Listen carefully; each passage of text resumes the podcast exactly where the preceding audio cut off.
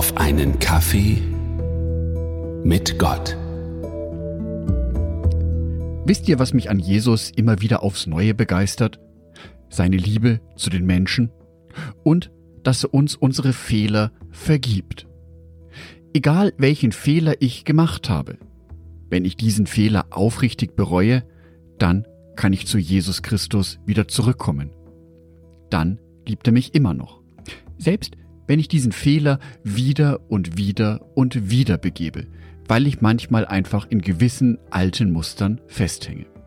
Besonders deutlich wird dies in der Begegnung von Jesus und der Ehebrecherin. Die Frau, die zu Jesus gebracht hat, weil sie auf der frischen Tat ertappt wurde. Sie wurde direkt beim Ehebruch ertappt. Und dann wird sie zu Jesus gebracht. Wie reagiert Jesus darauf? Johannes Evangelium Kapitel 8, die Verse 10 bis 11. Da richtete Jesus sich wieder auf und sagte zu ihr, Wo sind sie? Hat dich keiner von ihnen verurteilt? Niemand, Herr, antwortete sie. Dann verurteile ich dich auch nicht, erklärte Jesus. Geh und sündige nicht mehr. Dieses Verhalten von Jesus ist sehr auf den Menschen ausgerichtet. Für ihn steht der Mensch im Mittelpunkt. Die Fehler, die wir begehen, bestimmen nicht unsere Existenz. Sie sind zwar ein Teil von uns, aber ein Teil, der uns vergeben werden kann, wenn wir uns aufrichtig dazu bekennen und unsere Fehler bereuen und sie vor Jesus bringen. Jesus ist also, was meine Fehler angeht, sehr tolerant. Toleranz ist eine wichtige Eigenschaft, die uns Jesus hier vorlebt. Toleranz wird im Duden definiert als in Fragen der religiösen, politischen oder anderen Überzeugung, der Lebensführung anderer, bereit eine andere Anschauung, Einstellung, andere Sitten, Gewohnheiten und anderes gelten zu lassen. Das konnte Jesus sehr gut.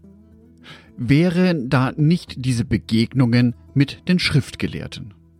Matthäus Evangelium Kapitel 23, die Verse 13 bis 14.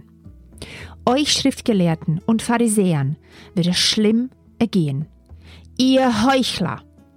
Denn wenn ihr andere nicht ins Himmelreich hineinlasst, werdet auch ihr nicht hineingelassen. Nanu, was ist denn da mit unserem toleranten Jesus passiert? Ist er also gar nicht so tolerant, wie er von sich selber sagt? Hat seine Toleranz wohl Grenzen? Ja, das hat sie in der Tat. Erst 1945 wurde das sogenannte Toleranzparadoxon beschrieben. Dieses wird wirksam, wenn eine tolerante Macht aufgrund ihrer Toleranz intoleranten Kräften erlaubt oder ermöglicht, die eigene Toleranz einzuschränken oder abzuschaffen. Wenn ich das auf mich persönlich beziehe, heißt das, bin ich Menschen gegenüber tolerant, die mir nicht tolerant begegnen? Dann darf ich auch nicht tolerant sein. Denn dann würden sie mich und meine Toleranz einschränken. Dass ich mit einem Menschen zu tun habe, der nicht tolerant ist, merke ich daran, dass sich diese Personen dem rationalen, also dem begründ und beweisbaren Diskurs entziehen. Außerdem sind Aufrufe zur Gewalt ebenso ein Warnsignal, diese Person ist intolerant, die zu Gewalt aufruft. Ich glaube, dass Jesus bei der Ehebrecherin gespürt hat, dass diese Frau noch erreicht werden kann, dass diese Frau Jesus und seine Autorität respektiert und akzeptiert, sein Wort gerne befolgt. Bei den Pharisäern und Schriftgelehrten hingegen, diese waren in der Tat intolerante Personen. Diese sind nur auf ihrer eigenen Sichtweise stehen geblieben, haben die Sichtweise von Jesus in keinster Weise angenommen, ja sich noch nicht mal damit auseinandergesetzt. Bei all ihren Taten ging es nur darum, dass die eigene Sichtweise bestätigt wird, anstatt sich auf die Sichtweise ihres Gegenübers, nämlich die von Jesus, einzulassen. Und da endet auch die Toleranz von Jesus. Das Toleranzparadoxon wird auch hier wirksam. Im Alltag kann es ganz schön schwierig sein herauszufinden, ob eine andere Person mir gegenüber tolerant ist oder nicht.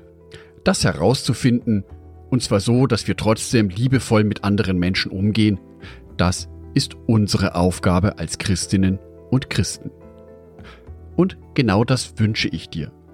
Dass deine Kommunikation zu anderen Menschen von Liebe und Toleranz geprägt ist. Dass dir aber auch auffällt, wann eine Person dir gegenüber oder deinen Einstellungen gegenüber nicht mehr tolerant ist. Ich wünsche dir, dass du dies erkennst. Und ich wünsche dir dann auch den Mut und die Kraft, liebevoll Grenzen zu setzen und dies der anderen Person deutlich zu machen. Angedacht von Jörg Martin Donath, Bibeltexte eingelesen von meiner lieben Frau Sonitschka.